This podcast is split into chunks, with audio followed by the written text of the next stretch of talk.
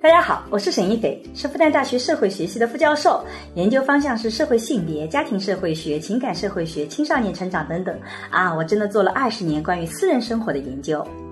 你好，我叫商建刚，我是一名法律从业者，我曾经是一名律师，现在是一名法官，我做法律工作二十年了，很高兴参加今天的节目。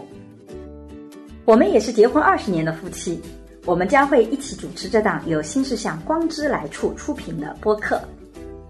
在这档节目中，我和沙老师将会以男女不同的视角解释这个时代的爱情问题，从社会学和法学的角度探讨与亲密关系、婚姻家庭、社会性别相关的热点事件。那也会参差一些我们轻松的夫妻的日常聊天。很多时候，大家都会把消费观当成太大的前因了。嗯，它其实是个呈现。对。扭曲了真正的这件事情的因果，它是一个系统因素导致的。对，它不一定是消费不一致导致的。消费在在两个人的关系之间，其实占的不太重要。而且，如果这个消费在某种程度上，就是说让让他的情绪更稳定，其实不是坏事。当然，我们也不赞成过度消费。不要把消费首先污名化了。然后呢，你消费的渠道，如果你永远是只通过买包、买衣服。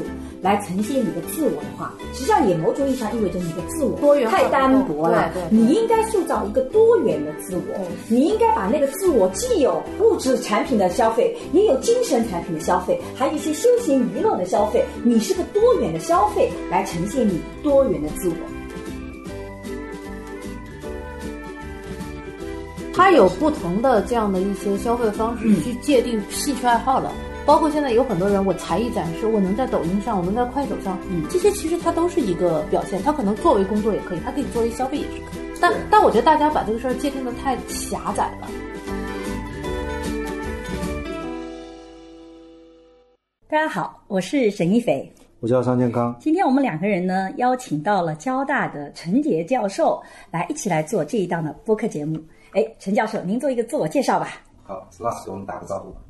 呃，大家好，我是上海交通大学安泰经济与管理学院的陈杰，呃，我主要是研究消费者行为。嗯，陈杰教授其实是我跟他在一个会议场所认识的，虽然认识时间不长，但是特别投缘。我觉得他是做消费这一块的，而我是做啊亲密关系女性。其实某种意义上讲。我们做女性学有的时候会特别的讨厌消费这个话题，但是呢，我听了陈教授讲的代际的这种差异，然后女性自我的关系和这个购物之间的关系，哎，我发现其实我们俩有很多共性的地方，所以今天邀请到陈教授跟我们来聊。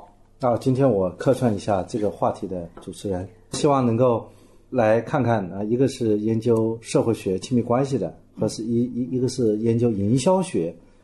讨论这个消费的人，就是正好又是双十一的这个节日，所以我们觉得聊聊购物、亲密关系、自我，好像应该是特别应景的一件事情。先从这个我手上有个材料啊，就是这段时间马上到双十一了，你们今年双十一和往年有什么变化呢？我今年最大的变化是没时间购物了，我今年真的是比较努力的在就在努力的干活。但是真的忙的，因为今年的家庭教育无比的重视。就今年，因为今年疫情以后出了很多的问题，所以我几乎一直疲于奔命的在各个的地方去做各种讲座，导致我双十一都还没时间好好的购物。不过按照我的性格，很可能在十一月十一号那一天花个两个小时，一口气买很多，这也是有可能的。所以我现在还不敢说。我这里倒有一份资料，就是网易严选啊。他说：“今年双十一，我们将退出这场大战。”他说：“呃，我们现在应该要反思啊，要花明天的钱为今天的欲望买单，这是回归初心，买对的不买贵的呢，还是说这是一种消费主义的火焰正在不停的为消费升温？”嗯，现在市场上有这么一种声音，啊？就是敷一张昂贵的面膜能，让你改变命运；五星级酒店和精致的下午茶拼凑的名媛人设。能够让你走上人生的巅峰，三十岁的你应该要对自己好一点。我你们怎么看这个事情？第一个吧，我自己是觉得像面膜吧，以前我觉得真没效果，因为我是不太化妆的人。但自从我最近因为频频化妆吧，我发现面膜还真有效果。就面膜用了以后吧，第二天就不卡粉，你知道吧？我不知道是心理作用，就原来我比较干，然后我粉上去呢就会它会起皮，然后用了面膜以后呢，但是呢我这种人用面膜嘛，大概就一个月用一张再化妆，然后看到陈老师讲这个面膜没效果吗？有有有，看看你怎么看。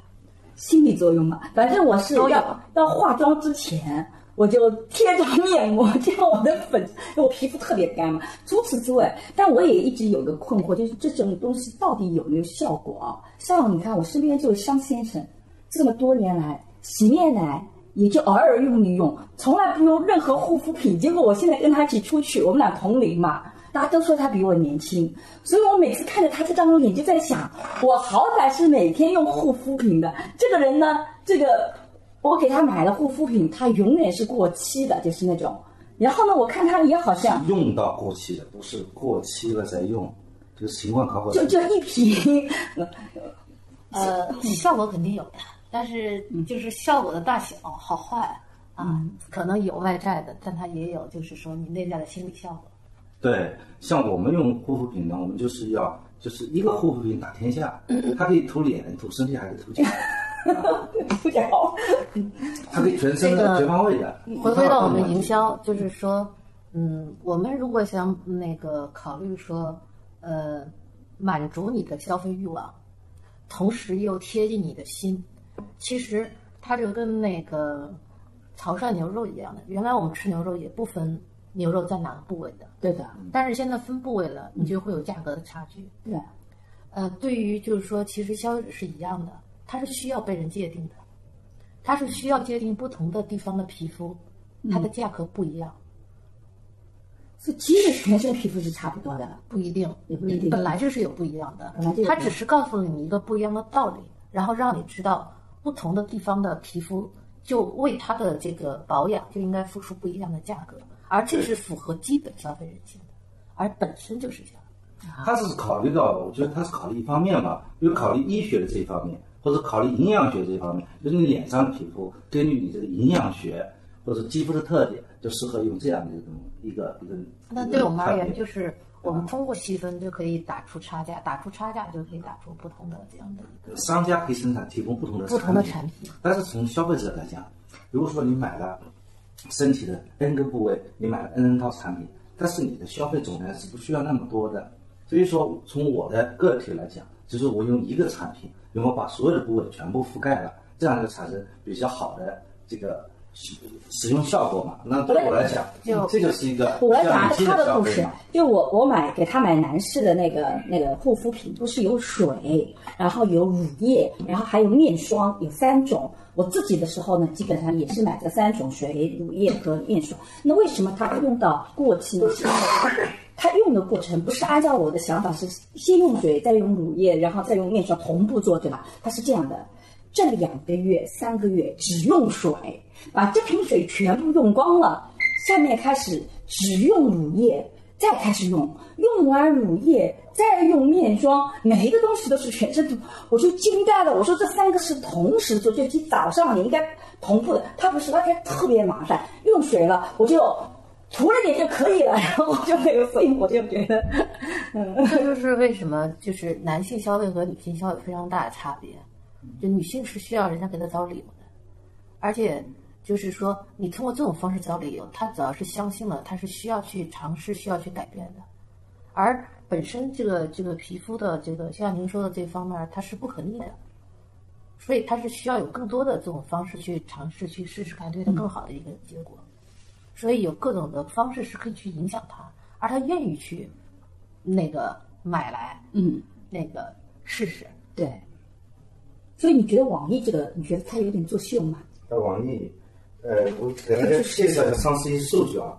双十一从零九年开始搞双十一，当年的数据只有五千万，到一零年呢是九点三六个亿了，然后每年就是几倍的翻，一一年五十二个亿，一二年一百九十一个亿，一三年三百五十亿，一四年五百七十亿，六年九百亿了，到了一六年是一千个亿，一七年是达到近三千亿，一八年一开始是第一年是五一八百五千万到了最高的时候，一七年是接近三千万。最高是一七年是近三千亿，那么一八年是两千亿，到一九年去年是我觉得就是说，你们看到这个增长本身，其实你要思考几个数据。第一个数据是说，呃，越来越多的人在用网络消费了。嗯，其就是您刚才说零九年那时候，其实网上消费的人数本来就不多。对对对。然后呢，第二呢，就是说品种越来越多了，嗯，大件儿越来越多了。对的，原来我们买大件还是要到线下去买。对的，我我其实像包括很多车的消费，你一算算一个就是几十万一辆车，那么事实上它乘过来它就会达到这个。第三点呢，就是说越来越多的供货商就供应端，嗯，增加了，这也是为什么它会增加。第四个来讲的话呢，虽然有这么多表面的一些数据，其实退货也多了，所以我觉得就是说，可能大家看到的只是呃这种单一的一个维度的数据，嗯，它并不能够就是说呃叫什么，就是你就会觉得可能消费狂欢啦什么的。对的，只是因为大家越来越觉得，就是在这上面去买一次的便宜的，那对我来讲的话，我一年可能在某一些方面领域我就没有花销了。嗯，只是他把一段时间的消费集中在一天而已。这就是我们家的情况。比如说，我们家会在双十一的时候把那个洗衣粉啊、厨房用纸啊、这个卫生纸啊全部买齐了，因为我一买至少买半年，这样子我就去逛超市的时候那种很重的，我就全部都不用买了，而且呢，我就不需要接受我妈的唠叨了，一会儿没有了要怎么怎么样子，我就一口气就搞定了，然后又比较的确比较便宜一点，那我家里有空间可以放，那我就把它买好了。对，但并并没有促进这个消费，对，嗯，但第二个方面呢，就是说，当年的双十一其实提供为什么双十一他是说单身的人，嗯，他其实是觉得就是单身的人可能消费会更猛一些，对。但后来呢，就是大家发现便宜了，所以他是消费者主动选择了，嗯，不完全是说就是刚开始他就只是那么个想法，哎，这个讲的特别好。说我记得当时为什么选十一十一，是因为是一个光棍节。光棍节嘛，对，所以当时是好像是双十一应该是给光棍节的一个购物，但后来就没这个概念了这个。消费大家是真喜欢的，人家是主动来的，便宜了，因为对，因为它是真便宜。但他是起于光棍节这个概念，对对他觉得这一天啊、你你都单身了，你要对自己好一点，那你买点东西吧，就搞了一个光棍节购物的这么一个概念。结果呢，现在双十一变成全民消费的一个但是你节日购物节了，对，所以你就会发现说，因为因为这个我我们是做这块儿的嘛，那你就会发现后来京东啊，包括什么，它都会照这个节日。都跟进的。对，但我再说一下为什么双十一这个节日会比较比较好，因为它正好是那个就是包括厂商、那时候也是有存货的时候，对然后呢，包括快到年底了，对那个消费者，而且十一月你整个看十一月一个月是没有节日的。哦，对的，整个十月没有节日，，所以一定要创造一个节日，清理存货。不是的啊快到快到年底要家里要不仅仅是存货，准备过年而是给你找一个消费的理由。对，因为在这个我自己在做爱情课里面讲，其实生活是需要一些仪式感。仪式感，仪式感的东西，它的作用在哪里呢？因为理由，你给自己一个理由过日常生活中不一样的日子。比如说，你这个天天吃食堂的，你其实是偶尔是想吃顿好的，但你不能够说今天说吃好的就吃好的吧，你一定要给自己一个理由，你就有一个节日，比如说我们俩今天谈恋爱一百一百天。对那我就可以纪念一下。对，后来我有五百二十天，我们也可以纪念一下。就我们不断找理由，还有一千一百一十一天，你对，你可以纪念一下。然后呢，甚至这不我们合适啊！我 这就是为什么么要做情人节嘛？你看他之后就到就到就到那个十二月的那个圣诞节啊，包括那个日子。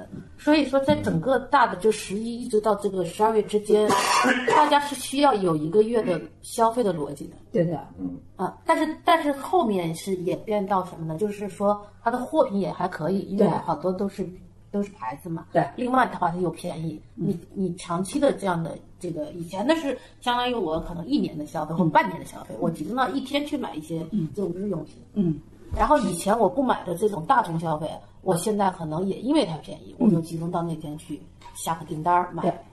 每年的双十一有每年双十一的特点啊。嗯，像今年双十一的特点是直播，像李佳琦啊、薇娅、刘涛、雪梨的双十一的直播。嗯，像李佳琦和薇娅累计的 GM GMV 近八十个亿了，最高单品达到六个亿了。对，什么叫 GMV？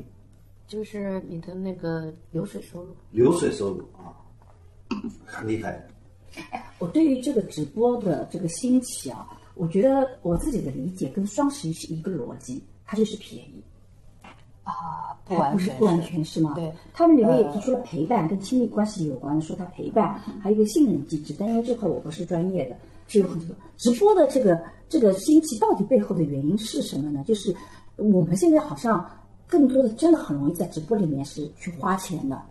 嗯，从消费者的角度来讲，就是您讲的那些是比较好的，嗯啊，就是比较就是讲到了它的一些方面，嗯，但是从我们角度来讲呢，就是其实企业卖货到消费者，嗯。这个整个的这样的一个本质其实从来没有变过，嗯。就是企业把货卖给消费者，嗯。直播改变的是什么呢？直播第一改变的是，原来我打广告我是不知道消费者是谁的。嗯。但是现在我相当于是通过直播直接面对了消费者，我知道每一个人对于不同的这个产品的直接反应，嗯对吧？而且他是知道的，并且他会感兴趣的，并且他可能是就是说短距短时间内就可以下单的，嗯，所以相当于把广告效果提高了。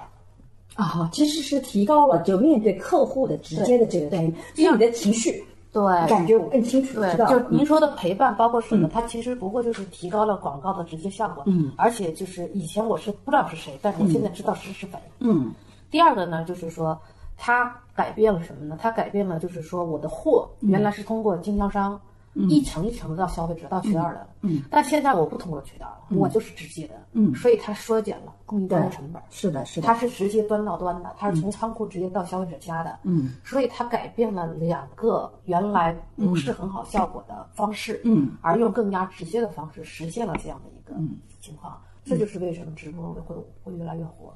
那是不是会在直播间里，像这个那天我跟李佳琦去做节目，我就跟他讲一个概念，我说李佳琦其实他有个 “Oh my God” 的这个概念，对不对？其实 “Oh my God” 这个词，它是个情绪词，它没有实际的意义。你说 “Oh my God” 是没有实际的意义，也我们也不是信宗教才有一个 “Oh my God”，其实那个是个表达自己哇觉得超棒的一个情绪词，而情绪词是有感染的。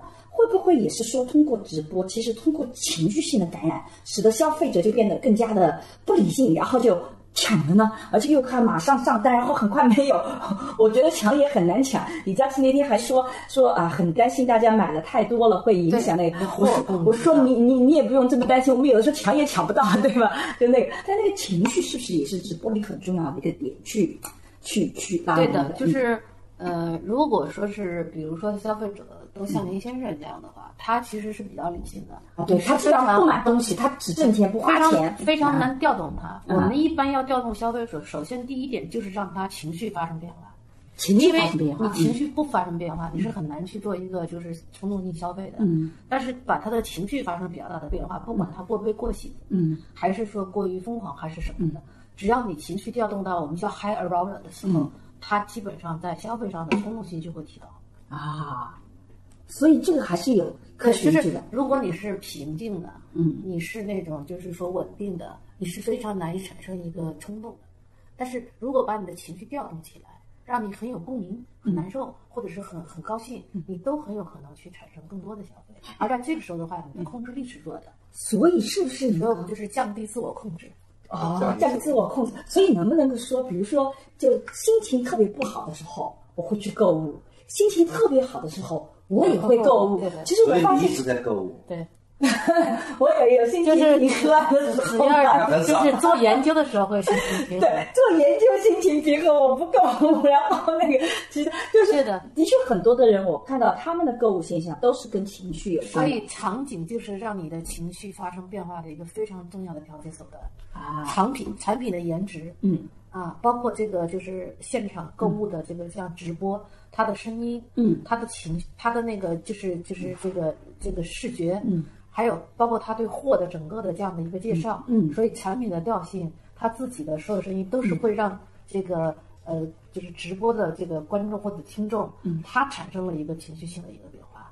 哎，我再追问一下，就我做亲密关系的，对吧？嗯，我觉得购物，我自己的感受啊，购物是的确有疗愈性的，这个我们绝对不鼓励大家去购物去疗愈啊。但我自己来讲，比如说我心情今天很不好，白天，然后我也觉得跟别人讲吧，有的时候，比如说我有一些芝麻小事，我要跟我们桑老师讲，他会觉得这种芝麻小事儿是个事儿。那不是个事儿，你还这个情绪在里面有必要吗？他就呼呼大睡了。对所以我就特别容易购物的时候呢，就是那种，就是我自己呢心里有点小事儿，然后呢我又觉得说出来吧，也不会有人去理解我这点芝麻屁事儿是个什么事儿，然后我就会去购物，然后我就在网上随便找，就那个反正经济对我来讲也不是那么大的压力，我就下了个五六单。然后再睡觉，我就觉得心情平和，是不是消费的的确确有疗愈的功能？我们现在为什么引入非常多的这个社会心理学？啊就是为什么把社会学的很多呃词汇引入？就是因为呃，其实当你在社会上受到各种各样的一些就是好的或者不好的，包括排斥啊，包括什么的，你其实都会用消费来做一个补偿。做补偿，对而这个代价比较小，对除了钱损失以外，其他没别的损失了。对，是先于女性吧？而且你钱也不是损失啊，你买到东西了呀。对对对对，你为什么是损失呢？你其实不是损失。有的时候买的东西它有有非常多的这种补偿性消费。嗯，就是比如说我们经常做的就是，比如说你思维排斥了，我们也是个顶级期刊的论文，就是说你可能就会去产生需要性消费，嗯，你可能就会去花一些就是显示你独特性的。如果你觉得这个这个事情不可改，我就去独特；但如果我觉得我能融入群体里，我就去买你们喜欢的东西。嗯，所以它受到各种各样的这样的一个就是呃社会的这样一个影响影响的话，它会产生新就是说消费，而且去补偿他这个东西，或者帮助他去融入这个群体。所以在某种程度上，它就是一个载体。所以为什么在这里面的确我们看到了两性之间的差异呢？在消费方面，比如说我们女性心情不好就会购物，可是男性好像目前没有那么倾向性说的，，你像足球啊，像包括很多这种方式啊、游戏啊，为什么他们喜欢？它是不同啊，我知道了，你说他们都消费，都消消费，但不见得购物。嗯，他们就可能是花买游戏里面去买道具，然后那个去打。其实也是消费，它只是可能是一个虚拟性的产品，嗯，但是他有可能他特别喜欢的车，他会买很名很好的车，对吧？嗯。他可能会集所有的东西去买他特别想买的一个那个，就是说呃高达，嗯，就是我觉得就是不能是说女性只是说会相对来说分散式的在消费，因为她要买各种日常用品，嗯，包括就是家里的各种东西，嗯，但男的在很大程度上，如果说不是说家庭就是为这个这个这个为主，他其实在个人消费上他是属于单价是特别高的，嗯，这就为什么当时京东能起来，也是因为三 C 产品上市男性就是你像我学生，他可能买三四套不同的耳机，用在不同的场合，因为这样是能够显示他金砖的这样对，有道理。所以其实我们看到两性的差异是说，因为女性平时的经济决策权，其实我们在研究里很明确的看到说，女性的经济决策权经常是分散的，就是我们没有这个，比如说我们买大东西，就一定要跟男性商量，男性来决策，所以我日常能决策的消费都是小的，对而且多的而且是多的杂的，而且呢的的确确也是家庭都用得到的所以呢我这个时候买压力也比较小，因为我对为家庭做，所以我以前跟他吵架的时候，他说我乱花钱的时候，我每次跟他就是辩驳的一个理由就是说我不是花在我自己身上。我觉得如果我不是花在自己身上，我就是有理由，有理由的而且消费是能够展示精明能干，嗯，你你你感受到了我的心理能干吗？你就感觉到或者感觉到就是比如说对你有爱情，就是嗯其实女性是要是通过这样的一个消费，也可以展现自己在某些方面上，包括对品味，嗯，包括对价值的理解，包括对家的这种就是省钱或者是安心。对，我就感受到家里就很乱，对吧？就是很多地方东西都找不到，就居住面积就是明显缩小啊。那现在买了很多有用的东西啊，真是的。其实男性呢，由于他们的决策权相对来讲比较大，所以男性在大件的决策里，其实也是有情绪消费冲动的。因为我们过去会认为买大件是个非常理性的，而且男性有的时候表现出来也是非常理性的这个决策过程。但实际上，陈老师，你的研究是说，其实也有情绪性的东西在里面。其实你看现在包括读这个 A P P，就是那个包括识货，嗯，呃，我们觉得特别有意思的就是说，你会发现说男的包括那些鞋，嗯，它不同尺码的鞋、不同颜色的鞋都可以制定不同的价格，嗯，那就说明男性在这个选择上已经不断的去展现自己的偏好，并且为此付出不一样的价格。有道理，那个耐克是贵的要死。它贵，而且大家还在炒，对吧？对。但是最关键的是，这些鞋它现在已经是分尺码、分颜色去标价了，这不是正好展现了您刚刚说各个部位你就觉得不应该吗？但是现在您会发现说一样一样的，那对只是看只是看什么产品你有多爱。对，这个对他来讲，对桑老师来讲比较了解，因为他也只买双鞋就可以了。就陈教授很介绍了很多，就实际上是讲这个资本吧、商业吧对于这个人的消费观念的一些影响。嗯，人不是影响，就是把欲望给它实现。以前无法实现这个欲望，无论是技术，嗯，还是说那个原来的生产工艺达到，但现在是可以的。对你本来就是有这种这种外在的商业的东西，已经影响了人的思想，没有，他是它本身就有这个欲望，我们只是把它实现了。领导把，它调动调动出来了，对。或者说他响应了，对，他本来是不分割的，他只是不知道有，但是如果有，他就愿意有差异。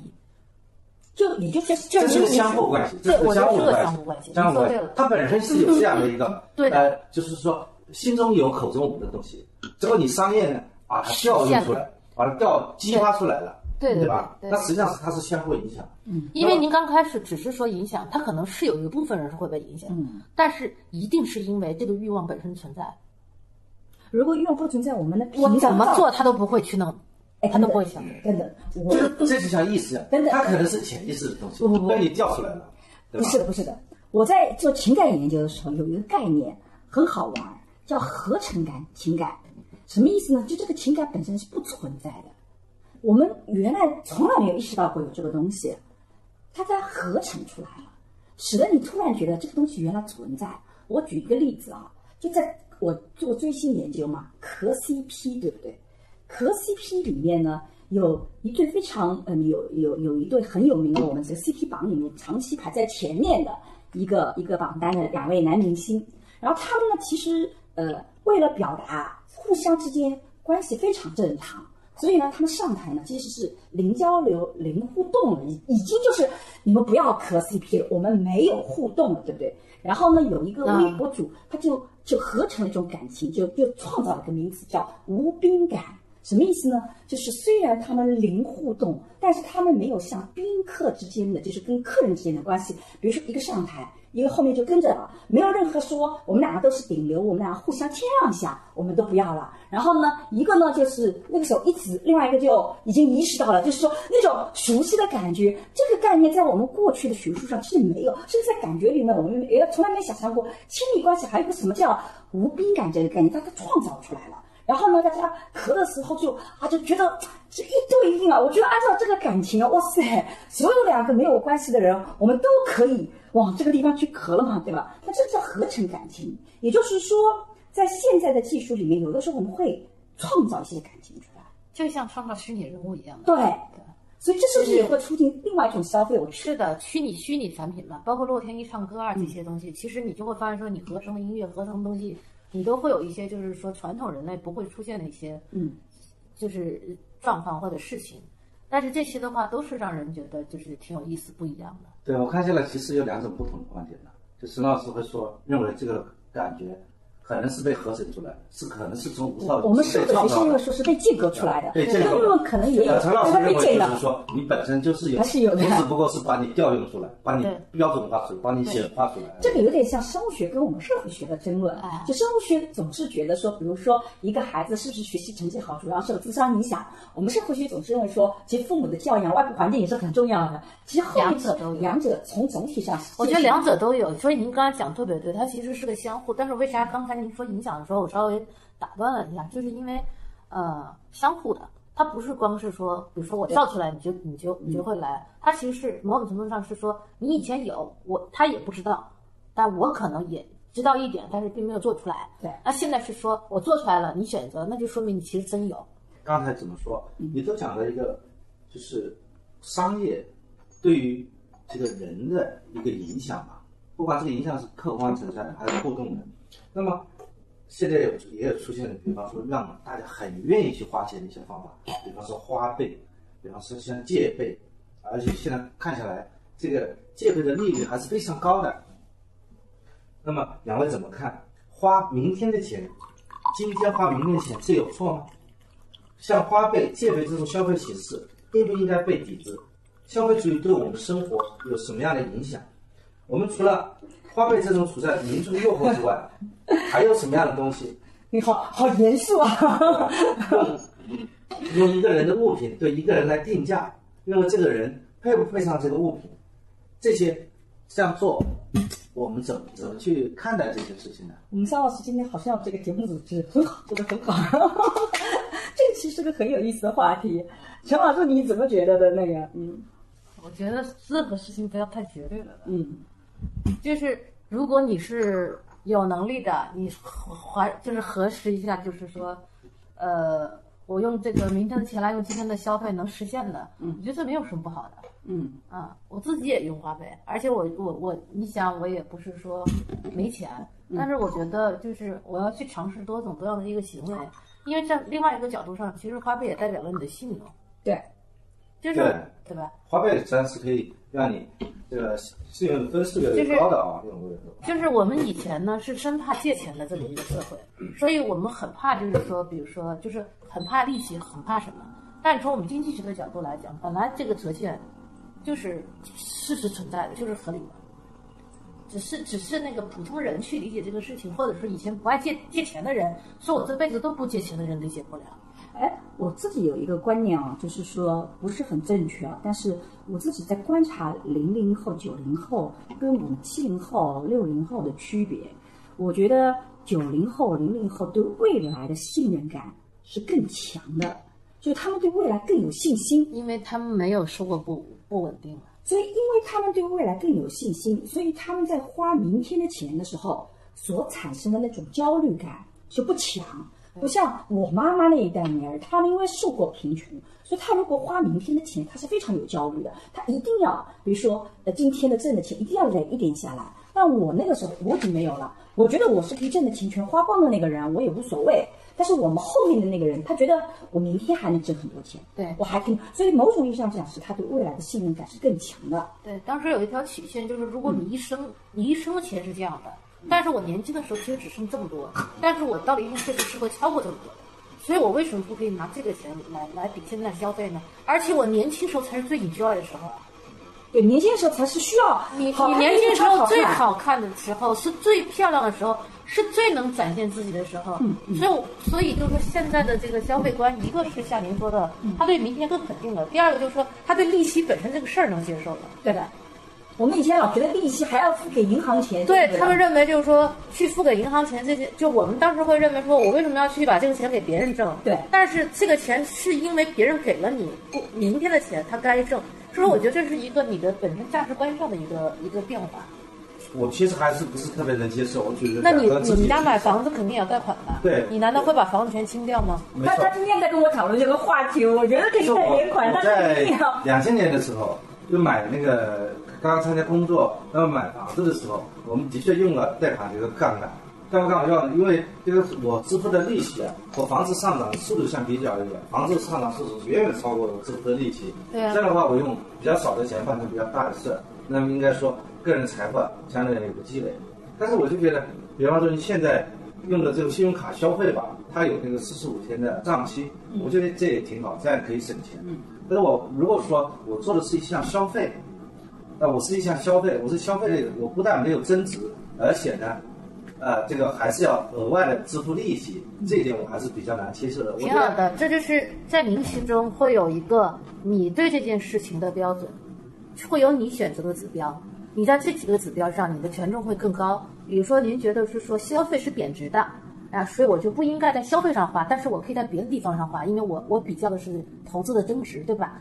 然后呢，但是对另外一拨人来讲，他的这个消，他在这做这件事情的选择的时候，跟您的这个我来讲，和我来讲，我跟他的的指标不一样啊，就是说可以提一下因为那个他在讲这个这个消费的时候，其实包括买房子贷款，我自己的原则呢，就是说啊，谁挣的钱，谁就怎么负责主要花。比如说我们家现在买房子也好，钱主要是我先生挣的，所以他如果不能接受贷款，他要一口气付清。我觉得我是同意的。首先我把结论搞出来啊，就我同意，因为我觉得会给他带来压力。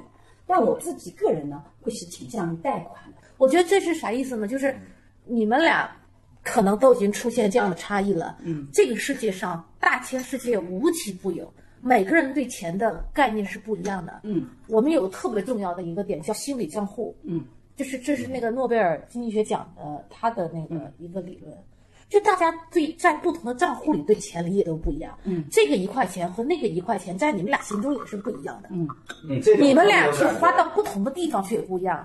比如说您今天请我喝茶，你觉得值，但是比如说你自己喝茶，你就觉得凭什么？对，凭什么到那么贵的地方，家里家里自己这个阳台上没错，比如说他买个漂亮衣服，他就觉得我很值，因为我身材很好，我特别想穿漂亮衣服。但是可能在我们来讲，可能我买本书，我觉得特别值，因为我想觉得精神财富对我来说很重要。我觉得这就是每个人他本身对钱的理解不一样，对哪件事情值不值不一样。我觉得您的价值观是您的，您不能要求别人，但是我们的价值观也不能要求您。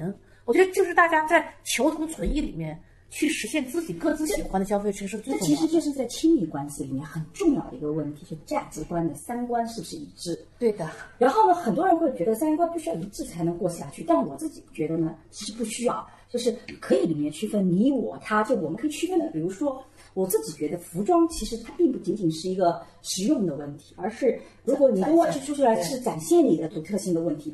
所以呢，你每一次比如说跟我出去都应该是穿不一样的衣服。如果你每次都穿同样的衣服，我的朋友会觉得哇，你你老公就没有那么有品味。那他的呢，一件衣服可以走天下的，他不喜欢买衣服，他二十多年都不怎么买衣服。然后我就慢慢去理解，其实对他来讲，服装本身没有这个价值，是他自己认可自己认可的价值，远远超过我们外部的价值。我们都是，就是其实您虽然我是研究消费的，其实我也非常理性，我跟您一样。的，很理性。但是我特别能够理解不同的女性，对，我就是属于或者是说男性在他喜欢的一些消费上的这样的一个冲动性，因为每个人都会有他内心中的欲望，对。他只是在什么地方体现。是的，就比如说我做 B 站的视频，我每一个视频都力图每件衣服都不一样。我希望每个人打开我的视频，看到说哦，新的视频，沈老师新的造型。所以呢，我会不得不去买很多。但他我就发现他没这个需要的，他每一次出现。对他来讲，那个外表包装那个是不一样的，就不需要。所以呢，我后来就发现，在亲密关系里，如何去处理这种价值观不一样，就是去区分你我我们的概念。就比如说他的这个服装这概念，那就用他的方式，所以他他不要买就算了，就不买就不买了，反正他我们家里大衣柜三个衣柜，那里面长得都是你的，都是我的，他就给他的这个这个小角落小角落就可以了，这床头搞一个架子他就够了，对不对？都很可怜的。然后我的呢，他呢只要能做到不不管我，不管你很高兴了。我们家孩子呢，如果他有意见，我就偶尔收敛一点；没有意见呢，反正你也不负责，我就也就买了。所以其实您知道，就是说研究我们这一领域，包括我觉得研究社会学，都会有一个好处，你会宽容。对，就是你会发现每个人的消费，或者说每个人的对一件事情的理解，都有他自己的他的成长经历，他的这样的一个这个这个眼睛去看这个世界。对所以我觉得就是包容是最重要的。而且，如果这个消费在某种程度上，就是说让让他的情绪更稳定，其实不是坏事儿。当然，我们也不赞成过度消费。对对对，如果买东西能让我情绪所以还是要所以。所以你知道为什么要有 理由？因为这个理由是让他稳定的道理。对，哦，我觉得你讲了个特别重要的，有的时候其实每一个人其实都是能本能的意识到自己的消费有不合理的地方的。嗯，其实我也不是说没有意识到说买那么多衣服来干嘛，但是我呢给自己找了个借口。对他那个做 B 站找了个借口，就可以买各种各样的衣服。但事实上，在很大程度上，应该我我个人认为，你可能就是更喜欢自己的多样性，对对吧？然后展现不同的自己的最好的地方。对。我觉得陈老师帮我们做了一个夫妻咨询来解决我们的价值观问题。别擅长干这个。以后凡是价值观有问题，都会找陈老师。对，跟我关系看来的确是每个人对消费观念还是不一样啊。那为什么现在嗯这个代际的消费差异那么大呢？比方说，过去老人都是攒钱是重要，超前消费不被允许，而现在呢，大家开始接受这种超前消费和个性消费，这是什么样的原因？哎，我觉得陈老师你做的研究里特别好玩的，这里是其实主要是有篇文章从代际观角度六零后看七零后女八零后消费行为标签，有这样啊不是标签，变迁。变变迁变迁啊，嗯变迁。其实，其实最关键的是宏观环境发生变化。嗯其实就是在第一，收入提高了；嗯。第二，家庭结构没有像以前那样的，就是就是，比如说一定要结婚呐、嗯。或者是一定要怎么样了。嗯。另外呢，受到就是各种多元文化的影响，嗯。包括就是技术进步使得这种供应大大提高，嗯，各种各样的这样的一个就是说，呃，叫我们叫什么叫产品涌入市场，嗯，那么大家的选择多了嘛，嗯，所以就在某种程度上，就是像你刚才说，为什么过过度消费呢？我都想要，我又没钱啊，那我可能就会用一些方式去对。去实现我内心的欲望。但是我觉得我们我两零零七年在零九年是在哈佛大学做访问学者，当时呢开一个中国的变迁的研究，然后当时我就跟那个呃呃我的自己的一个导师，就我自己是人类学有个导师，然后呃社会学有个导师，我人类学导师叫杰姆斯沃森啊，这个化称他的中文名，就他专门做中中国的研究，然后呢，嗯，他当时给我们讨论的时候就讨论了一个话题，就是当时定的主题叫。中国富了以后会怎么样？其实他的一个当时的一个很重要的概念是说，中国的经济从过去的相对需求无法被满足，到后面那个，其实整个社会发生会巨大的人民生活就日益美好的这种需对，其实这个出现了，这个理念和各方面都会出现一些很大的不同。那这个情况下怎么办？我觉得这点是特别特别重要的一个概念。所以从你们这边消费主义来讲，你觉得其实中国的这个从你零零后，从就从就是从这个呃原来的五零后、六零后，其实他们五零后、六零后是比较贫穷的一代。像我七零后啊，是属于经历过一些物质条件没那么好，就比如说我小时候买东西还得计划经济，还得要我们家里吃肉还得要有那个票才能买到。那因为我自己呃这个爸爸属于比较能干的，经常能搞到那种。就是我们交换到各种的票，所以我觉得我从小好像生活还挺挺好的。但我爸爸是属于那种到了市场经济就完全不行了，就那种就没有那个能跟上这种市场经济的逻辑的。他是属于一个在计划经济时代人缘特别好，大家很乐于助人，然后很相信别人。然后到了市场经济以后，我就发现他很容易被骗，就我们家经常觉得他被骗了那种。所以你会发现这不是好或不好，而是说发生了巨大的变化。你觉得两个？嗯。需求是怎么来的？就是有的时候是你内心是有，但是很多时候也是通过信息知道的。嗯，我觉得他们比我们更早接触网络社会，他们能够比我们更多的找到更多的信息。嗯。所以我们以前你看都是大众品牌，我们只是看选这个品牌那个品牌，但现在你会发现出现很多小众品牌，因为每个人都会发现这些小众品牌去满足了不同的需求。像最近的那个，包括华西子啊，包括像那个完美日记为什么冲这么猛？是因为他们找到了非常好的细分品类，而以前这些细分品类不被大众品牌，对，就是一定会我看到了包括成就啊，啊，我也买了今年，包括那个蜜粉呢，对吧？嗯，对。他们实际上是在找这种大众的品牌里面，并不一定去关注的一些小众品类。嗯，那么就但这些对于那个很多人来讲是，嗯，找到信息，嗯，然后又满足他的欲望，嗯，所以在很大程度上，我觉得是因为这样的一些进步导致的。嗯啊，另外呢，你也有钱买啊，嗯，对吧？我们以前就是像你说要票来换，或者是你有钱也买不着，嗯，关键你也没钱，对吧？嗯嗯，而且你会发现，包括现在其实。呃，我觉得九零后、零零后对健康其实对我们的理解都会更强。嗯，他们其实某种上更养生，因为他就是而我们在年轻的时候，没有人跟我们讲养生，没有任何东西你只知道知道要去做类似这样的消费，在我们内心里也不知道啥时候皱纹会出来，不知道什么那个，但他们会有人跟他们讲的非常详细。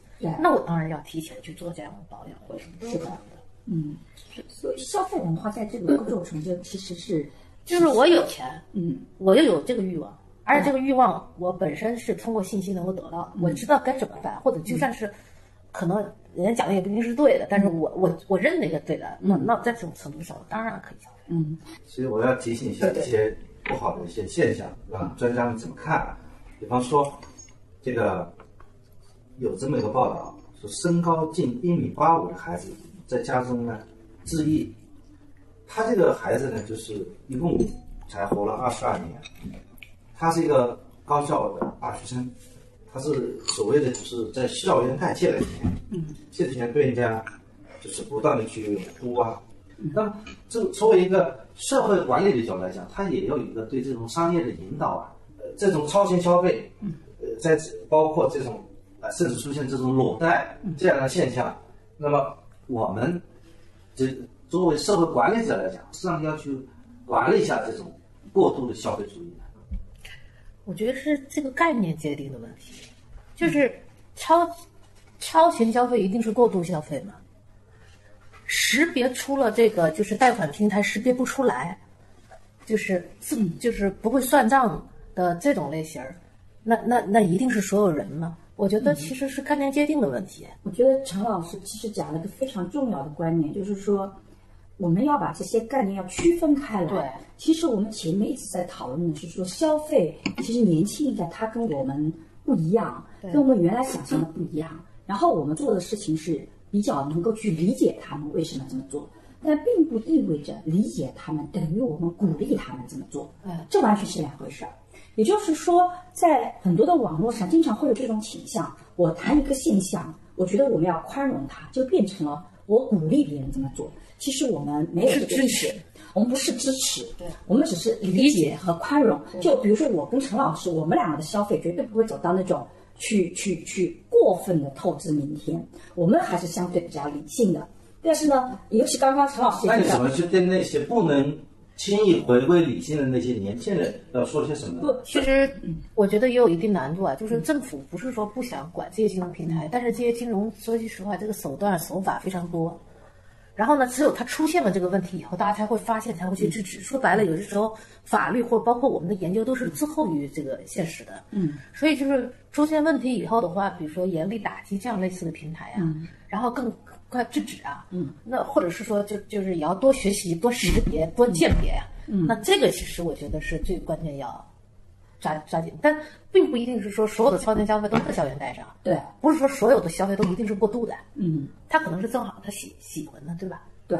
就是我觉得人为的去扣这个帽子本身是对这个概念本身的，我觉得不是就是混淆，我觉得是。嗯所以第一个呢，其实我们是在反思青少年或者年轻人的这些需求跟社会标准之间是怎么脱节的。但是呢，我自己是跟陈老师一样的观念，就是说不要动不动就扣帽子，觉得他们是智商税跟那个的。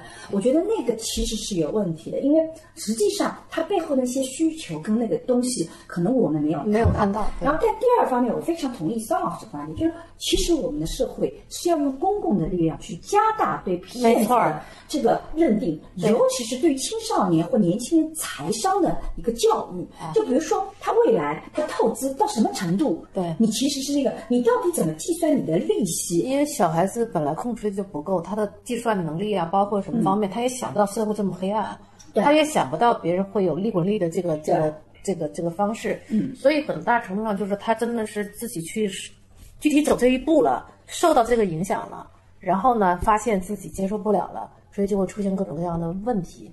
那么在很大程度上，刚才您说的，就社管呢应该去严查这些平台，嗯，但当倒过来说，其实就是查这些平台又需要能力，对。就小孩子是需要鉴别能力，查这些平台又需要你的能力，对，所以所以在这个情况下，就为什么在现在这个冲突这么大，就因为其实各方都缺乏是的。识别鉴别这个能力。我我自己有一个比较极端的想法啊，因为我做青少年研究，我不知道有没有可能性，因为我们国家对于什么叫正常的利率是有一个界定的，也就是说，你超过这个利率的利滚利本身就是法律所不现在允许的。不是年利率不能超过十五点四，对，好，所以呢，其实就如果是在年率十五点四，你会发现它这一千块钱怎么着走不到那个崩溃的状态。所以其实我们是要告诉孩子，或者就做这个宣传，在每一个大专大专院校，在本科院校，在高中就，对如果你借的钱超过过了这个东西，你一定要记得，你有权不还。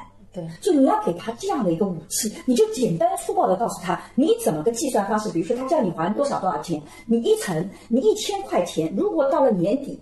三三百六十五天以后，他要你付的钱是到了一千一百五十块钱以上，你就可以拒绝还这个钱了，你直接报警，你是可以不还这个钱的，也就反过来去解决这些问题。所以我自己的思路是，我自己一直不主张提高他的鉴别能力。提高他鉴别能力，我不主张把他给污名化但我也觉得那个其实是很可怕。但是他解决的方式不是去说你这些受害者，你透支了明天，你们是有问题的，而是反过来，就那些骗子，你要知道，一骗子总是能找到利用人性的弱点利用人性的弱点，谁都没有人性的弱点？我都觉得我自己有一可能也是会被骗的，因为我也人性里面有弱点。他哪一天抓住了我的弱点呢？我怎么能保证我是没有人性弱点的对？，所以我觉得就是第一就是提高鉴别能力，第二要知道，就像刚才，呃，张老师说的，就是需要拿起法律的武器，并不是这个世界上没有人能帮你。对。而且呢直，接告诉那个就是那个，就超过那个就是违法。我把这个东西给大家都做个宣传，我觉得这种财商类的宣传，其实现在是非常非常需要的。对，这个挺好。那么而且就是把骗子的各种手段拿出来，就像现在我觉得警察做的挺好的，就是把各种手段告诉你。对，那我觉得就是能防范。当然，就是说这个世界上是防不胜防的。嗯，对，现在为什么出现，就是说有些女性，她应该拿自己法律的武器去反对那些高利高利贷的，对吧？这个但是她不但没有去反对，而且把把自己一步一步的走向了深渊。比方说裸贷，她把自己的裸照把背后要发上去了，别人就以此来要挟她。但如果说这个小姑娘假设她的裸照没有被人家骗取的话，她很可能是还敢于拿起法律武器。但是很可能，这可能这笔钱对他来讲是一五千块钱、一万块钱。他一种是选择把它还掉，另外一种就是说他的名声被暴露了，他同学们怎么看他？整个社会给给他带来压力了。所以这个就是我们刚刚讲到的前面那个问题，就是不能去污名化那个受害者。啊对就你说那些受害者是因为他们透支了明天钱，啊他他们们智商智商比较低，收了智商税。就你站在高位，你站在比他更高的位置，你越去批评他，其实你是帮不了他的，他你反倒使得他在绝境的时候无法向社会求助。那你说我们按这，但是呢，如果我们说哎去理解他，我们又会被抨击说你在鼓励他做这个事情。其实这是完全两回事的。就我自己有的时候经常会为受害者去说，哎，他的合理性在哪里？他经常会被网络上攻击说啊，我就鼓励他们这么这么做了。他他的确刚开始是透支了一些消费，但是他其实识别错平台，嗯他然后之后做的各种行为跟他这个东西已经没关系了。嗯，对的，要给这些呃是年轻人啊，要有给他很正确的一个判断，就是说他在网上借钱他没什么错，或者说他做的也不过分不。是，是应该在选择什么样的平台，应该借什么样的钱，应该是合理的这个利率是多少？嗯，他写的那个就是说，比如说给你写的这个协议，你签协议之前你要不要计算一下？嗯，其实是在教他这些动作本身。嗯。就是我觉得大家把，就像刚才说过度消费、超前消费，都是把不好的东西跟它相关联，你就觉得它特别不好。嗯，但是我是觉得要看人、看场景、嗯，看事情本身的。嗯。啊，就包括就是说，大家会决定说物质消费不好，但是有一些东西它是要通过物质来呈现的，比如说我艺术馆我也要买门票啊。嗯，好，前段时间有一个帖子啊比较火，就上海名媛群，大家一起去拼单、拼下午茶，然后拼丝袜，然后拍照片发朋友发朋友圈，就像这样的事情。现在就几个问题，第一个就是为什么现在我们会用消费去定义一个人？用消费去定义一个人是否是消费主义的影响？就是我觉得这个是目标吧，人家的目标是要去寻求另一种生活，这个是这个并不是用它来定义了什么人，而只是这个这个群的名字叫这个，就是就说白了，就是它相当于是说我我要去成为那个名成，为谁，我我这么去做，所以他并不是用消费来定义他。他其实自己知道自己对是还没有成为这个群体的。对的，啊，对，就像那顾家一样的啊，顾家他因为要买一个包才能够加入到那个太太群里面去。嗯我觉得其实顾家那个对吧？对你过度夸大了一个产品的那个就是属性属性，对对对。其实你买就是他们家得在那个房子里，人家才会帮他呀。对，你首先得认识这些人，对你别以为你买个包你就能混进去了。是的，我觉得就是电视剧往往是夸大了一些东西。何况我觉得在上海的富人圈里，其实真的爱马仕包包没用，大家炫富不用这个东西那东西又 又沉，对吧？有什么好的那 但我倒过来说，呃，消费是在某种程度上能够反映多种多个自我的一些体现的，因为、因为我不可能跟你说，比如说我是谁，嗯，那我很大程度上是会通过我的一些拥有的这个物品来告诉你我是谁，比如说，嗯，我可能我是涂什么样口红的，对，我我是穿什么样衣服的，我可能是那种就是说住在什么样的小区里的，对。那其实这些，它在某种程度上是我不能够用言语告诉你我有钱，我很土或者我很好，是吧？那但是这些消费是能够告诉你的，其实它是一个外在的载体。但我们社会学是，尤其像我们做女性学，我们是特别反对这个概念的。也就是说，我们特别担心被物化。是也就是说，当我用消费所有东西来，就变成我个体这个自我就变成一个物品的东西。我所有呈现我自己都必须要成为一个物品所能展现的概念。那这是一个方面。对另外一个方面，你就像我最开始说的，对你不是还有家吗？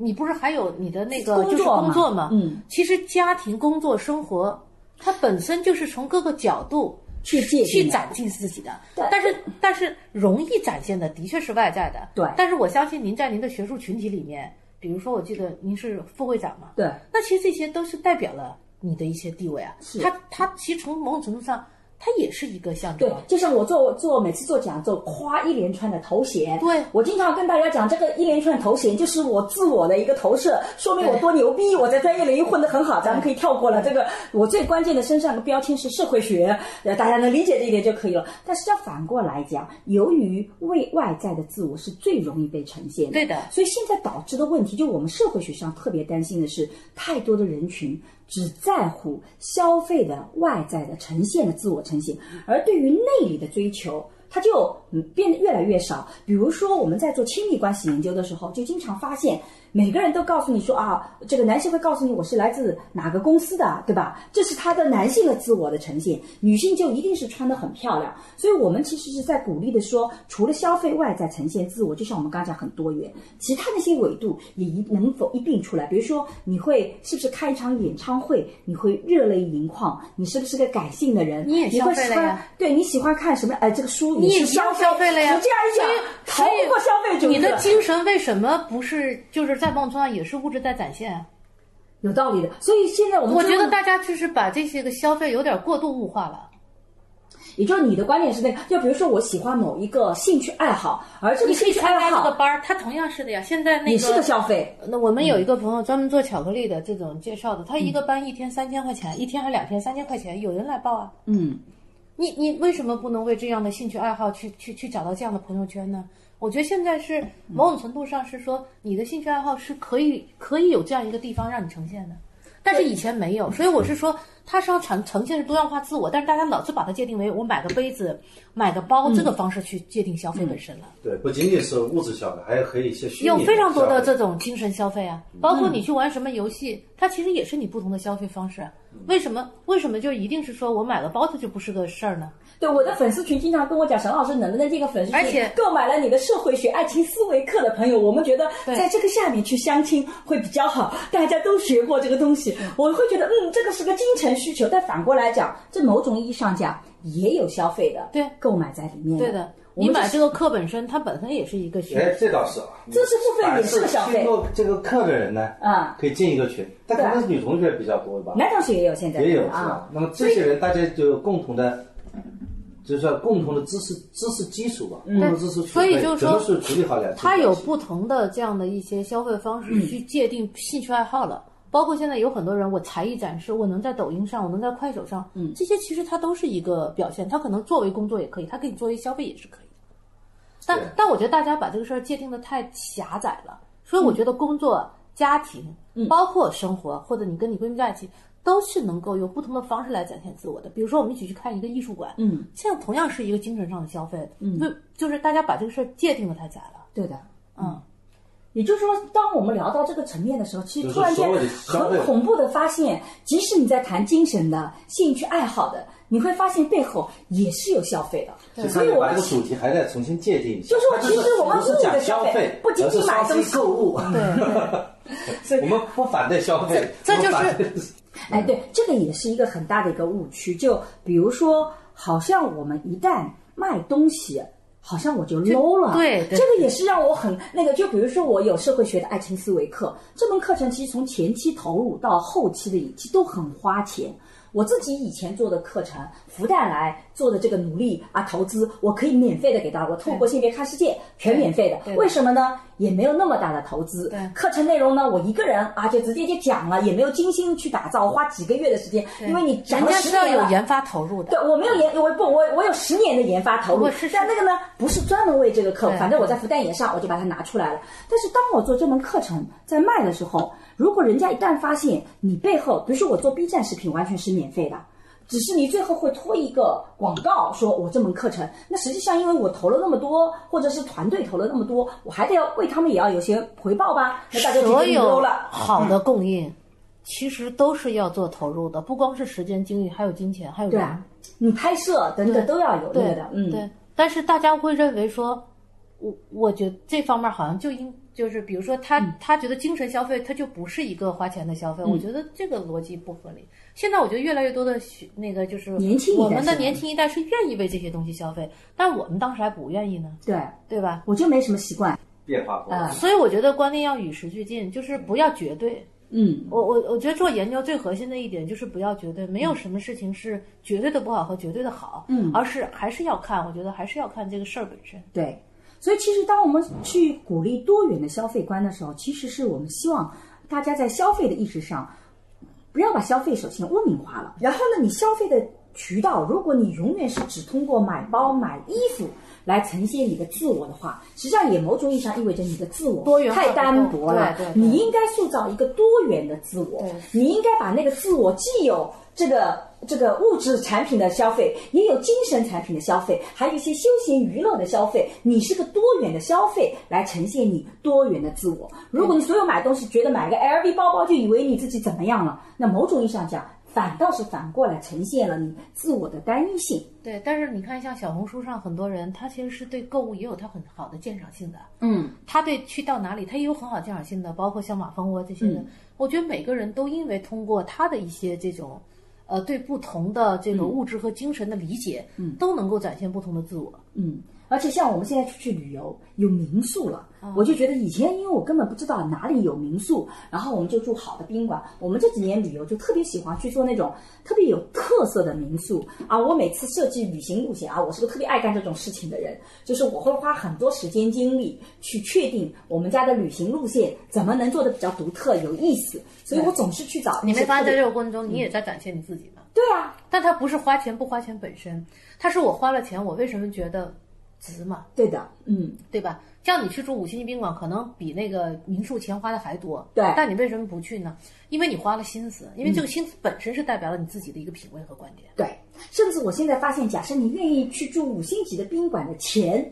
去住民宿，就原来呢，我觉得民宿代表便宜嘛，对不对？现在我反过来的思维，我愿意去拿住五星级的宾馆，同样的钱去找花这些钱能够订到的民宿。我发现哇，那个自我物超所值。物超所值，它就让我的自我特别的独特的呈现出来了。是啊，而且嗯。你们家的人坐在那儿觉得还不错啊，什么之类的，对啊嗯然后服务什么也有一些特点，你就觉得说，哎，那我就值了嘛。是的，像我们但是民宿它会出现方差比较大嘛，嗯。就是说，呃，不一定你找的每次的民宿都像你想象那么好嘛。而五星级宾馆它保证的是标准一致，标准一致，所以所以就是大家的选择其实是在这里的差异。是的，就是刚才有一个东西我们聊了一半，还是没有聊下去，主要是主题叫谈消费与爱情之间的关系。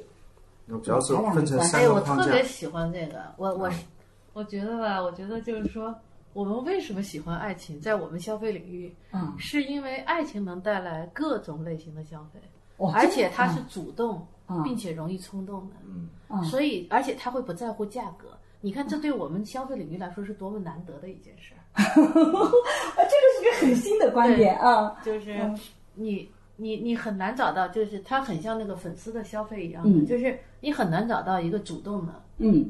他要用钱，或者是用虽然不是钱，但最后他其实是要用钱来证明嗯，这个这个爱情的。对的，然后他他为了这个还要做各种组合，对，所以说这就是为什么我们要创造各种节日，我们为什么要创造七夕？为什么要就是沿用国外的这个二幺四？为什么还有什么白色情人节、各种情人节？是因为在这个时候是给他找理由消费的。啊。找到消费理由的，这挺对，挺因为对这这跟其实跟那个什么京东啊，跟那些什么他们造节日没有本本质的区别。爱情本身就是一个促进消费的那个，对，而且爱爱情促进的消费，就是说它会带动各行各业的发展，因为你不可能只是买个东西吧，你还要吃吧，对。你还要看电影吧，对。你还有各种享乐吧，对。所以它就带动了一系列的相关服务产业。对，那个，所以我们最近在做研究里面讲那个情感产品、情感劳动，对吧？然后呢，呃，有有国外的学者就认为说，在未来，其所有的商品只要是功能性的商品，价格都会走低。对的，只有情感产产品对才能够走高。对，就只就那比如说，而且情感产品还会有些特征，就是它会自己去创造这些东西，还不需要你你你只需要把它把实现了就可以。创意是他们自己来的，就等于说，但是它在某种程度上对我们供应的这种设计的要求，对我们对这种场景和氛围的要求，嗯就提供了越来越多的这样的一个高度。就是嗯你如果把背景、场景、把现场搞得更好，嗯那么它的这个消费欲望是会更提高的。什么叫场景场景就像现在这样。啊？就是说，比如说你在影戏茶馆喝茶，啊你就觉得应该是这个价格，对但是可能你换一个茶馆的话，你就未必觉得是这样一个价格。对你到星巴克，你可能觉得就该是二三十块钱的咖啡，对所以这就是不同。所以其实，在爱情里面，其实这个物体物品本身的价值没有那么么重要但是那个设计感，对跟那个觉得我如果我的跟产品的匹配性，啊跟跟现场匹配性，跟感情的这样的一个，嗯呃，就是我们相当于设计的各种词汇，嗯，那么这个是最重要的啊。所以这个很有意思。在第二个层面上呢，是啊，既然消费和亲密关系是有那么重要，那么到底谁重要呢？就是会讨论一个问题，就是说消费和亲密关系哪个更能够给人带来快乐？就是比如说，我的爱是隐性的，我需要一个显性的东西来代表爱。但如果你只是说我爱你本身是不能够，就是说在某种程度上是不能像女就让女性觉得有一个外在显性的一个爱。你像我们领域有一篇文章特别有意思，就是说一个女的为什么要买奢侈品的包呢？大家觉得是说啊，因为它贵，因为它能显示出我个人价值，不是的，他们在某种程度上是显示了我有老公，我老公爱我。对的，所以就是说，你你有时候觉得可能，哎，他消费是不是只是消费了这个产品？不是，他在背后有非常多的跟别人去做社交表达的意义，对，不仅仅是一个自我表达。是的，对，可能她没老公啊，她单身女性，她买很大的包，那显示她她也不是显示我说我喜欢奢侈品，而是说我有自己的实力，我能过得上好的生活，对我是配得上这个好的生活的。对的，啊、对，更重要的是第二种，就是绝大部分女性她就是觉得，哎，我是，特别是像像有一些那个叫前段时间出现的那种上海名媛啊，她们往往都是表现出一种单身女性。我觉得您说的对，就是如果她是单身女性，她可能是用消费来代表自我，嗯但是她从另外一个角度，她如果是能够把自己装扮得更好的话，她事实上也是可以吸引更多的男性的这样的一个注目的。对的。但是呢，我们现在越来越多的女性，其实有一个观点，就是我自己也在网上谈了这个就上海名媛污名化的问题。因为我在做年轻女性的时候，我发现很多的年轻女性特别讨厌说我打扮的很好是为了给你男人看的，你不要自作多情。我其实让我自己感觉更好，我并不见得一定是说为了吸引你的，你别老自己对号入座，觉得我打扮的很好啊，就是给你看的，就那种我看到很多的年轻姑娘有这种想现。在越来越多的就是刚才，呃，您先生说的就是，呃，有一些要展现独立女性。嗯，啊，这个就是咱们俩当时在那个会上讨论的时候，我觉得就是有很多他也有独立自我的一个表达对。啊，但是他不可否认的是两种都存在，就是有一些自我是要通过比如说跟关系的这样的一个代表了对一种自我嗯，但还有一种自我是独立的自我，所以现在这两者的交锋比较多。对。但是我觉得有些时候它是个对立统一的，对。啊，它也在不同个体上可能产生的是不同自我的表达，嗯但它有可能在一个女性上同时产生两种自我。哎，我在这里一直有一个问题啊，就是说我自己这几年做亲密关系的研究，主题就叫亲密关系和自我，对不对？我有个特别大的困境是说，自我到底是什么？你现在看到所有的一个概念，自我的呈现，它好像都不得不通过消费来呈现。如果不通过消费呈现，还有什么东西是能呈示呈现我所谓的独特自我的？呃，这就是相当于既有工作又有家庭，你不一定是消费啊。你像有些人出去炫耀老公啊，或者有些人出去炫耀孩子啊，哎，他其实也是代表了他在这方面的一个一个能力。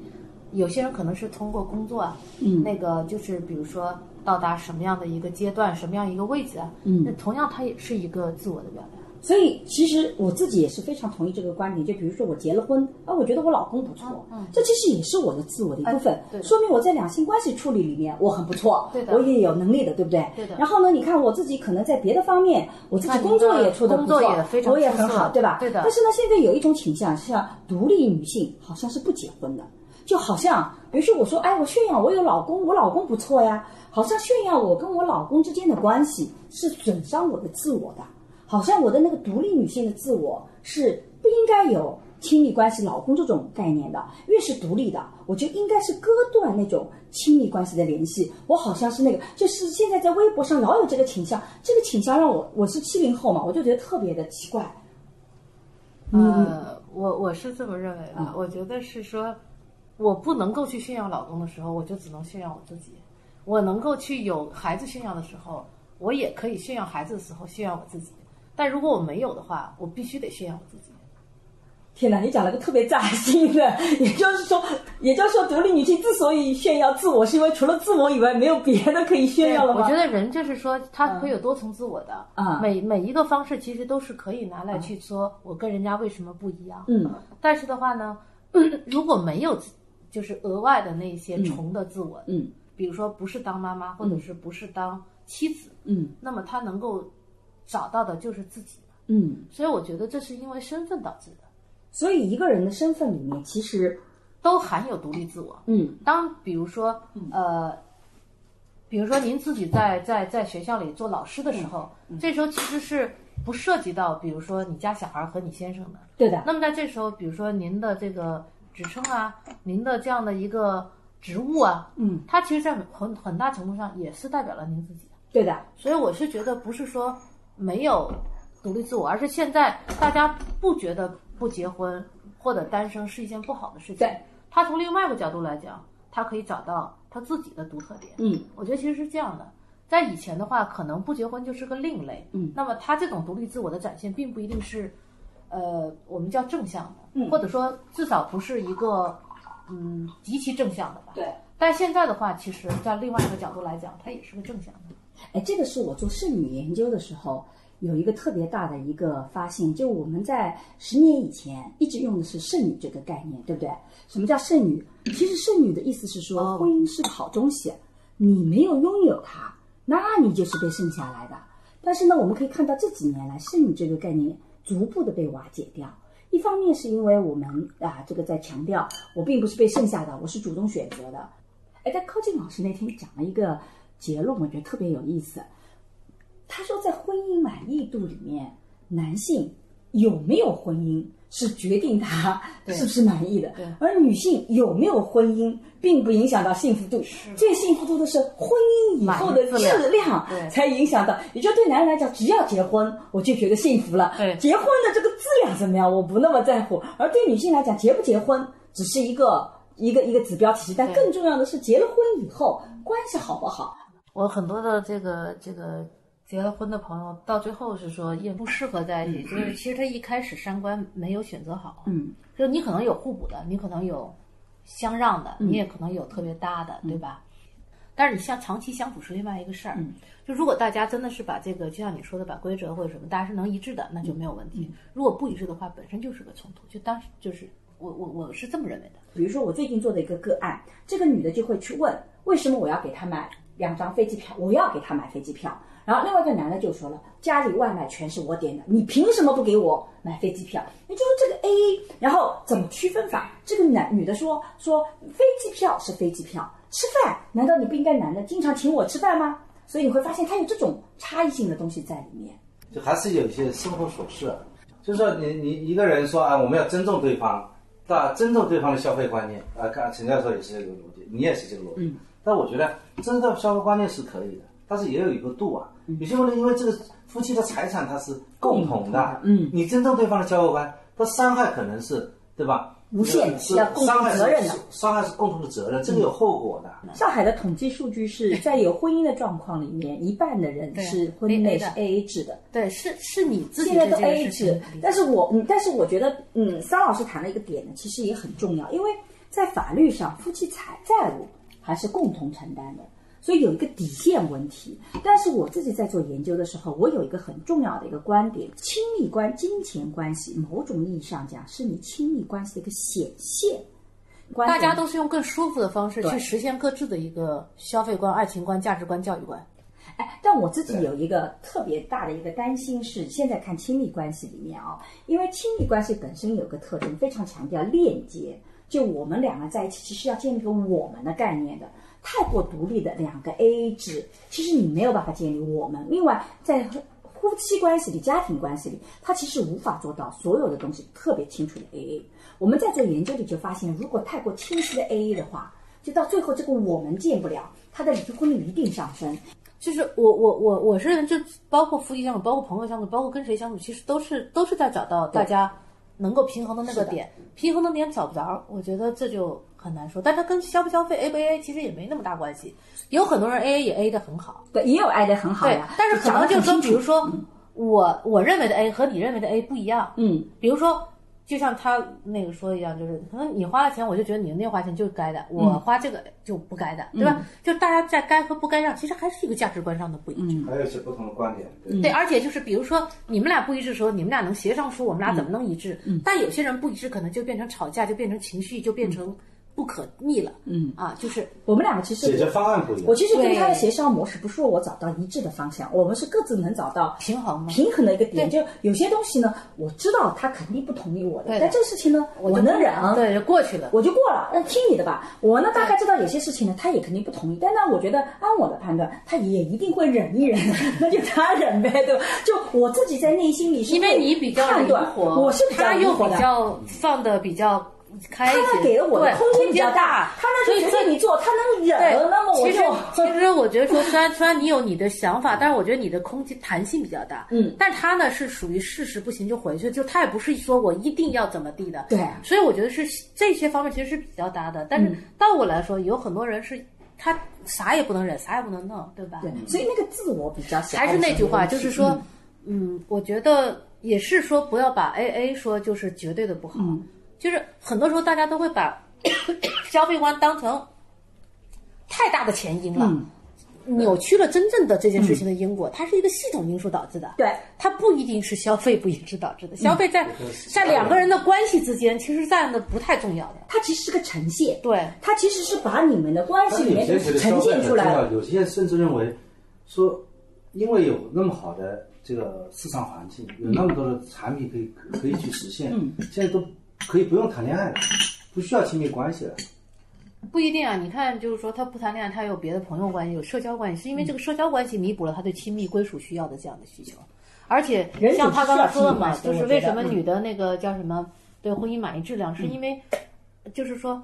呃，我我个人认为可能就是要求更多嘛，期预期更多嘛。对你对于别的朋友，你可能没有要求预期那么多，其实你你对包括这个波动性也没有那么多，所以可能在某种程度上，我觉得其实人要的是社交关系，不一定是什么样的亲密。比如说你跟你爸妈关系比较好，对比如说对吧？嗯，或者是可能特别爱子女，都有可能不一定是夫妻的这种亲密。是的，我这个观点跟你，我觉得这就是多元化出现了以后的这个东西。我现在希望大家打开亲密关系的想象，因为在我们研究里面发现，如果你去人们看爱情和友谊，它不是说友谊在这边，爱情在右边，不是的，而是友谊跟爱情其实都有相类似呃这倒是的特征。我，觉得是个先知啊，是完全相类似的特征。多人不谈恋爱，是因为他有有通过其他的亲密关系、朋友关系啊，很好的同事关系、啊，还有包括就是有可能有些人在网上能够找到志同道合的人，对，都有可能，他不一定是适合，就是一定就是线下在一起。啊。所以某种意义上讲，今天我们选择亲密关系的时候，其实空间是变大的，而不是变小的。所以我也对于因为我觉得人们需要的是对归属的需要，但归属谁不一定。嗯，以前就单一来说，这个你到了一定岁数一定要归属家庭，嗯。但是不一定。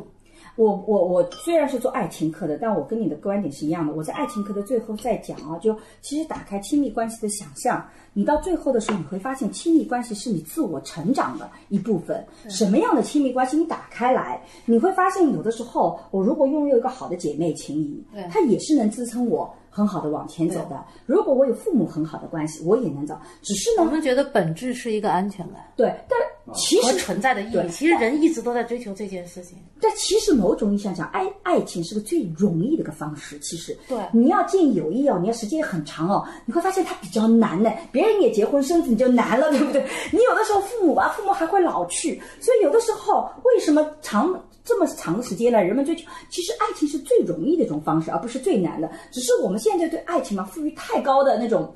就一定要求什么一都一致，然后把所有的想象都寄托在爱情上，这个其实很麻烦。就是预期太高了，预期太高都不好的。你预期没有那么高，其实很多方式你都是可以满足的。对的，就是呃物质也只是其满足一种方式，嗯，对吧？有些人可能又买一些宠物啊，买一些什么，嗯它其实都是一种方式。为其实今年双十一真的是宠物卖的好，是吧哦，真的吗？就是宠物的消费，就不一定是宠物本身啊，嗯相关的消，就是大家发现说我不一定要跟人在一起，其实我可以跟这个小跟物在一起动物在一起，因为它不会背叛我，嗯，教他干啥干啥。这是因为对安全感的需求。其实是一个对归属的需求，对自己那种爱的这个就是方别的方式的满足都可以。我觉得是现在满足你这种归属和你要去爱人家和被爱的需求的满足方式多了。哎，所以 其实这个有意思。其实有一个核心的议题啊，这是我们前一阵子争论很多的，就是是不是我们购物很快乐，真的会使得我们对其他的亲密关系的需求是下降的。所以按陈老师您的观点，不一定是物嘛，我觉得还是精神享受。他认为下降了呀，有这个这个比例下降了呀。嗯，因为就是我可以买买宠跟宠物在一起，通过购买宠物的东西来建立这个链接，对吧？而我自己的观点是，其实像这样的东西，它其实最后会反过来促进你的亲密关系是变得更纯粹。就你如果现在还去背离它，想着说我自己就是为了结婚生孩子满足大家社会期望，其实你会发现你对婚姻生活就越来越失望，因为你里面还是有这些纯粹关系的。可是当你跟小猫小狗在一起的时候，狗狗跟猫猫的时候，其实你对它的期望值没有那么高。所以我我觉得我。我我觉得我还是建议多元的。有些人是在那个夫妻关系里面寻求更好，嗯，有些人是在别的方面去寻求更好。我觉得这个世界越来越多的方式能够让你去满足你的各种这种需求，所以不是绝对或唯一。这就是为什么你看这个文明越进步的话，大家的这个呃各种各样的这种生活方式就会出现。嗯，其实它不过就是。你你你内心非常多的需求，可以用不同的方式来来来实现。所以对多元化就给我们带来这种可能，就大家更多的去能对我挺够理解。喜欢这样的世界的，嗯。对，因为我我以前在，其实我读博士的时候，嗯。那之前没出没有出过国嘛，但我出过国，我发现大家其实是可以用各种方式生活在这个世界上，嗯，而不是像我们当年是通过特别劳累的工作，很勤奋，干到十二点一点，嗯。啊，我我在那时候我就发现说，其其实我们应该是用我们自己的方式赚赚合理的钱去享受这个世界，嗯。而不是我唯一的投入到工作中去，嗯。或者我唯一的投入家庭中去，去得到我认为应该得到那个东西。也许有些人可以这样子，嗯。但是不是所有人都是这样。子。生活方式多元，这个消费观念多元。嗯，那么也在有些那个时候，人他是我就特别明白一点，一定要活出自己，就是不要为谁而活。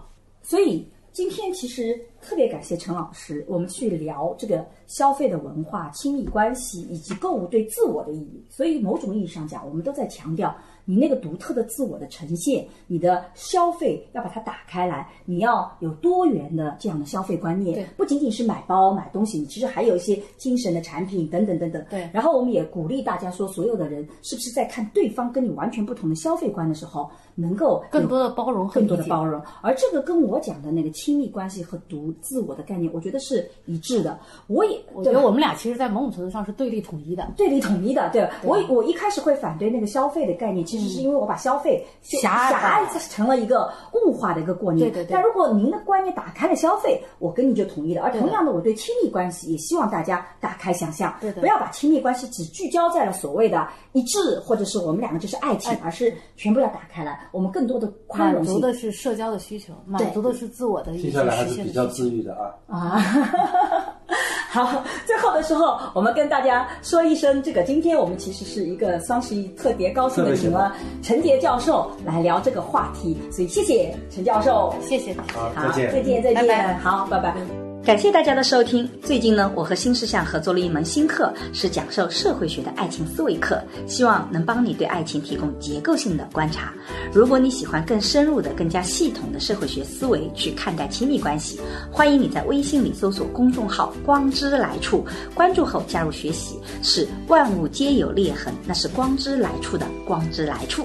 如果你需要咨询跟亲密关系相关的问题，也可以在“光之来处”公众号回复“知识星球”或者“资讯”，我会来回答你的困惑。爱情是勇敢者的游戏，祝你敢于用理性去建构和相信亲密关系。谢谢大家的收听，今天就到这里，我们下期再见，拜拜。下期再见，拜拜。